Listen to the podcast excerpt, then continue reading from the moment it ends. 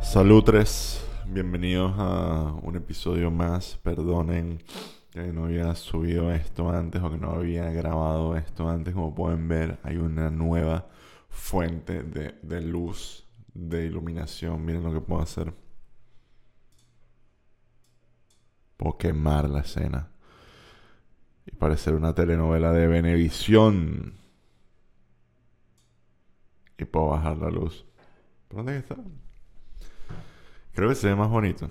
Igual ya está ahí, ya lo instalé. No lo voy a desinstalar. Lo usaré. Hoy quería hablar de algo que me ha estado carcomiendo. Me está haciendo, me está haciendo daño. Y es que creo que ya no, ya no entiendo. O sea, no, no sé cómo decir esto, así que solo lo voy a decir. Me sabe un poco a culo Ibai. Y.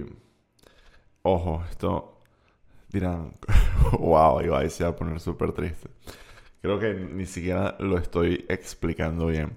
Pero si, si ven el pasado, hay un episodio de, este podcast donde hablo de lo que llamo la salsa secreta de Ibai.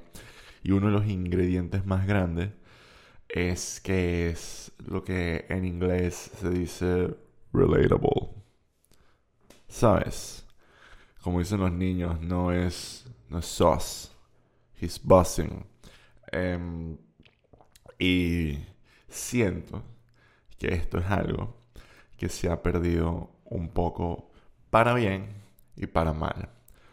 Eh, ¿Dónde siento que esto jumped the shark? Un poco. El fin de pasado fue la Kings League, que es la liga de fútbol que montó este carajo con Gerard Piqué ya de por sí cuando alguien monta una liga de fútbol profesional no es muy relatable, lo hace un poco sos. Y en el caso de, de Ibai, pues tiene un equipo buenísimo, de hecho juega Cichro. Y de vez en cuando los equipos no me voy a poner a explicar todo el puto reglamento, porque la, la, liga es una locura. Pero llegan bichos invitados que son futbolistas retirados, súper famosos, con mucho cloud, pero que ya no juegan profesionalmente y ya no rinden profesionalmente. Y él jugó, jugó Ronaldinho. Y creo que él estaba como que súper emocionado. Y el fin de anterior, de hecho, uno de los equipos. Esto, si nunca has escuchado que es la Kings League, seguramente estás que si, what the fuck. Em, el fin de pasado iba que no tiene sentido. Iba metió, le metió un gol a Iker Casillas de, penal. Y pensé, coño, qué olas irte a dormir y haberle metido un gol a, Iker Casillas sin ser un fútbol, sin haber sido un futbolista profesional de carrera, ¿sabes? Es algo que yo en lo personal no he hecho. Siento que pocas personas le han metido un gol de penal a Iker Casillas y dije, oh, qué bolas iba a Y el fin pasado Ronaldinho jugó en el equipo de él y no sé si lo saben, pero Ronaldinho está en la mierda. Eh, jugó terrible, básicamente jugaron con uno menos, el carajo no corre. O sea, no, les estoy jodiendo que a nivel de intensidad y desempeño físico, tengo amigos que hubieran hecho mucho mejor trabajo y no son Ronaldinho. Entonces, y, creo, creo que lo que debe haber sido una especie de, de pico a nivel de Ronaldinho jugó en la Kings League de Ibai. ¡Qué locura! Como que esta escalada non-stop me hizo caer en cuenta que, que siento que la salsa secreta de Ibai se está diluyendo un poco, porque a los tres días anunció que iba a ser una jornada de, de una velada de boxeo. que, que no, si tú tomas como que un step back y uno comienza a contar todas las vainas que hace este carajo, ya no es un pequeño streamer de un deporte digital alternativo que es súper gracioso y que es muy humilde. Sigue siendo humilde, sigue siendo un carajo que honestamente tiene una filosofía de trabajo gigantesca. Pero, pero creo que esta, pero se ha vuelto una corporación. O sea, se ha vuelto en última medida una, una industria. O sea, hizo un mundial de, de, de, de qué era el mundial, era como que de, globos, o sea, ¿sabes esta vaina cuando tú estás jugando que si golpea, tocando globos, bla, bla, bla, bla, bla, bla, bla, de un lado para otro, y no quieres que toque el suelo?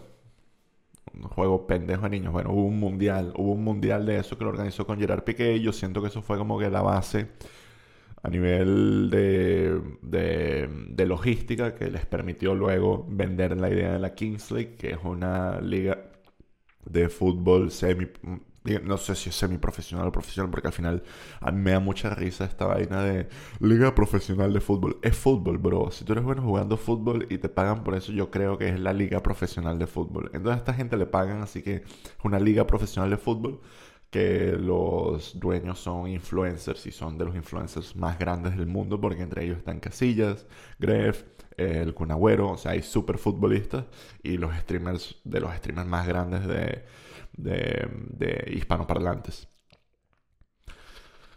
Y, y siento que esto es como un tópico que me gusta tocar porque no creo que es injusto para mí decir que Ibai está arruinado o ahora eres SOS, ¿sabes? Ya estás your cap, no sé qué coño dicen los niños hoy en día. Eh, pero de verdad siento que es imposible a este nivel de, escala, de producción, de exposición, ser en lo más mínimo, estar todavía conectado con las cosas. O sea, tiene por la naturaleza de la logística que hay detrás de esto, de los compromisos que hay, no hay forma que esto ya sea algo relatable entrañable. Obviamente, este carajo tú lo ves igual dices, coño, que ojo, eso capaz es un poco paternalista de mi parte, el bicho es un adulto, eh, no es un niño, y no es un carajito, es un, hombre de negocio. Pero, y, lo ves y puedes decir, coño, tenemos el mismo origen, pero el mismo origen tenemos todos, bro. O sea, ¿sabes? En el sentido más reductivo, todo el mundo en algún momento fue que si un bebé, que si quiero teta. Es como que me mi punto, hasta que en qué momento dejas de, te, desconectas. Y siento que me, me, ha ido pasando con diferentes, con diferentes celebridades y con diferentes artistas. Y me pasa incluso a veces con gente que su, creo que me cuesta más cuando el brand de esta persona gira en torno a estar conectado con uno. Tipo Joe Rogan. Joe Rogan tiene 100 millones de dólares yo no tengo 100 millones de dólares. Y si bien eso es como que a number, eh, nunca, o sea, capaz de que aquella mínimo de conexión que había antes de que él tuviera 100 millones de dólares, donde él hacía el esfuerzo de mantenerse como que a flor de piel de la gente, de, la gente de la, de la, sal de la tierra, em, estaba ahí. Y eso es algo que ya no está sea, no hay forma que se mantenga con los compromisos, con la exposición, con todo lo que, lo que estaba diciendo antes. Y es por eso que tiene que haber siempre nuevos influencers, nuevas estrellas, nuevo todo, porque también es muy egoísta de parte de uno frenar el crecimiento a la fama o, la, el, potencial que, que puede tener alguno de estos carajos y decir, no, este ahí ya no me gusta, así que cancelado, transmutado, no sé, he's sus now. En el, en el caso de, de músicos y mierdas de este estilo, creo que hasta mm, se amplifica más. Porque hay eh, un músico tiene una propuesta artística. Hay algo que, que traen que es nuevo. Y hacer cosas nuevas es muy jodido. Entonces, Tipo, si a mí vienen los Red Hot Chili Peppers y sacan un disco y sigue sonando igual que los Red Hot Chili Peppers y a mí eso me da rechera, pues, el huevón soy yo, porque eso es lo que ellos venden, pero ya hay muchos discos de Red Hot Chili Peppers y no es lo mismo unos carajos sacando discos a sus 50 años que a sus 20 años.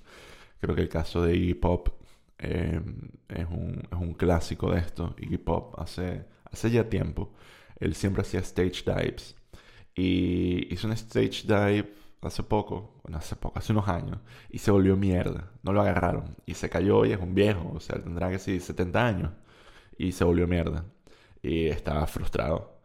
Y es obvio, como que la naturaleza de, de, lo que de lo que de su ventana de, de propuesta artística aplica para alguien como que en una etapa de su vida y luego se vuelve una especie de monumento. Y yo creo que por eso es tan jodido envejecer como artista, porque te vuelves una especie de, de, de escultura o de, o de antigüedad y tienes que continuamente representar ese pasado del que posiblemente ya, ya te fuiste. Cosas como que hay músicos que les da ladilla tocar canciones viejas. Que si a los de Radiohead nunca tocan Creep. Que te pones a pensarlo es un poco pendejo, porque es como que la gente. Tú escribiste eh, Creep. Toca esa mierda. Igual, si no lo quieren tocar, no lo tienen que tocar. Pero eso, como hay, hay, yo siento que hay una ventana de creatividad y de influencia donde todo se magnifica. Y luego, y luego cuando te alejas de eso, después de tu éxito, después de haberlo logrado en lo más alto, hay muchas maneras de mantenerte como eh, legítimo. Y en lo personal, creo que ahorita que yo siento que he estado envejeciendo y viendo a otras estrellas pasar por esto, Obvio que lo de Ibai es como que egoísmo de mi parte, decir, coño, quisiera que hubiera que ser un gordito entrañable, que cada vez que lo veo digo, ah, qué bueno que le están saliendo las cosas bien. Y no que se volvió que sí, una empresa del IBEX, top 50 empresas españolas. Porque, porque eso es algo distinto. Pero también pasa con artistas tipo eh, Luis Chaten. Luis Chaten, yo quisiera hacer un episodio completo de Luis Chaten y analizar un poco a ese carajo, porque es una persona que en lo personal siento que está súper claro de lo que él quiere hacer, pero no le funciona y eso y, el ego no le deja avanzar. Tipo, él siempre, él como que en algún punto decidió ser una especie de Jon Stewart y él se quedó con esa fórmula, aunque no hay nadie que le interese esa fórmula de Jon Stewart venezolano. Empezando porque hay una vaina en la, en la cultura venezolana que es que el chavismo ganó inequívocamente y ya nadie quiere saber nada de política porque le recuerda cuando se lo cogieron. E, ese es, el fundamento de que ya nadie sigue la política porque después de pelar bola durante 20 años de política ya dices, ya estoy mamado. O sea, no le voy a dar ni dinero ni tiempo a esta vaina, que es algo distinto a lo que pasa en Estados Unidos, que si eres un influencer right-winger, te puedes volver mega millonario o si eres alguien tipo Jon Stewart que apela a los liberales y hace un buen trabajo y tiene una estrategia comunicacional excelente y das risa, coño, em, te puede ir bien. Pero Jon Stewart, incluso el mismo Jon Stewart ya no es el Jon Stewart de antes, es, otro, es otra persona. Pero no se volvió que si Jon Stewart Corporation. Es él y él decidió seguir siendo él. Y yo creo que ahí hay una parte que es crítica de, de lo que yo considero como que el, core de artistas grandísimos y hasta cierto punto me identifico. Yo vengo haciendo videos y escribiendo mucho antes de que nadie me lea o me escuche.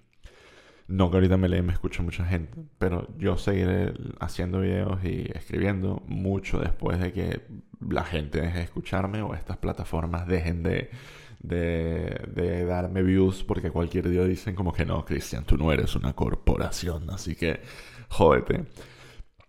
O me la DJ, igual que me la DJ postear vaina insightful en, en Twitter por, por X o por Y. Entonces, eh, eso, como que Jon Stewart siempre ha sido Jon Stewart y él va a seguir siendo Jon Stewart. Y yo creo que eso es algo que Luis Chaten, por lo menos, él trata de, de, de mantener, pero lo que tienes que estar es en paz con la idea de que va a haber algún momento que nadie quiera saber de Jon Stewart.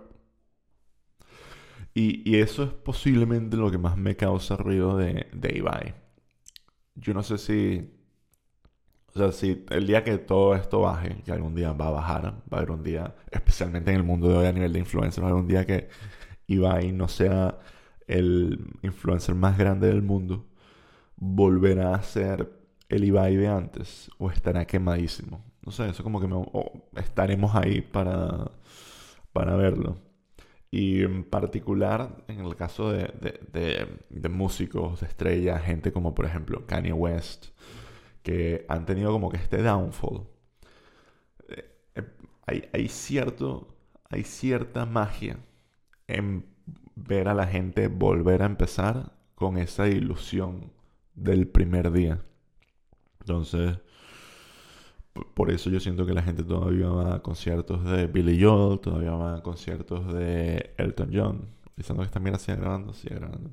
Em, y porque, porque hay gente que ha sabido mantenerse después de su fama. Billy Joel no es de los cantantes más famosos del mundo. Lo fueron en su momento, pero tú le preguntas a un chamo, mira, ¿quién es Billy Joel? Y si tienes suerte, va a, va a pensar que estás hablando del carajo de, de Green Day. Y si no, va a decir, no sé quién es Billy Joel. Eh, que ese hecho es Sauce. O, No Cap. O Mira, eso, eso es como que mi, mi, mi take al respecto. Echaré de menos el, el Ibai inocente y, y ese, esa dinámica de ¡Wow! Amavisca le respondió un tweet a Ibai, ¡qué bolas! que hoy en día ya no existe. O sea, ya es el streamer más exitoso del mundo, por así decirlo. Como organiza eventos corporativos y es como que, bueno, sí, haz lo que te dé la puta gana. Tipo, ya nada, ya nada me sorprende. tipo, este carajo se puede montar mañana en un cohete al, al espacio y, y me parecería normal. O sea, si alguien va a ir al espacio que no es un astronauta, sería una celebridad y, este carajo es una celebridad gigantesca, así que sí, metanlo en un cohete y mándenlo al, al espacio hay cosas que siento que ya está haciendo por, porque lo esperan de él, tipo la vaina esta, que sí, tu cambio físico. Porque ahora todos los putos streamers de mierda están haciendo que sea un déficit calórico, van al CrossFit tres veces por semana y luego se hacen un video de 3 millones de views que sí, mi cambio físico. Y, y, bueno, nada, me, aquí súper contento con que estemos monetizando la, la salud y, promoviendo, y promoviendo el ejercicio en base a sponsorship y tragos energéticos. Pero, pero eso es una, una pérdida de la inocencia y algo nuevo vendrá después. Eh, porque, porque ese es el, hay un espacio para eso, hay un espacio para las historias de, de underdogs, hay un, un espacio para, para los nuevos periodistas, las nuevas personalidades. Y lamentablemente, pues las cosas evolucionan y hay un momento donde te, te bajas. Y yo creo que capaz aquí me, me bajo porque no, no sé, no me, no me interesa. Igual, de nuevo, muchísimo cariño a todo lo que hizo este carajo. Me parece que ha tenido un éxito increíble en los últimos tres años desde que empezó. Y, no sé, me parece. I fucking, I, fucking loved it. Pero hoy en día es como, miren, em, evento corporativo número 4. Se aproxima en el cuarto 3 del 2020. No sé, es como que para eventos corporativos ya prendo, prendo mi computadora del trabajo y me pongo a ver Slack. Entonces, nada, eso, era como que todo, hacía como que super rambling todo, todo este episodio, pero yo creo que de ahora en adelante esa va a ser la norma. Yo haciendo, diciendo estupideces hasta que, hasta que tener cero views. O hasta organizar una velada de boxeo.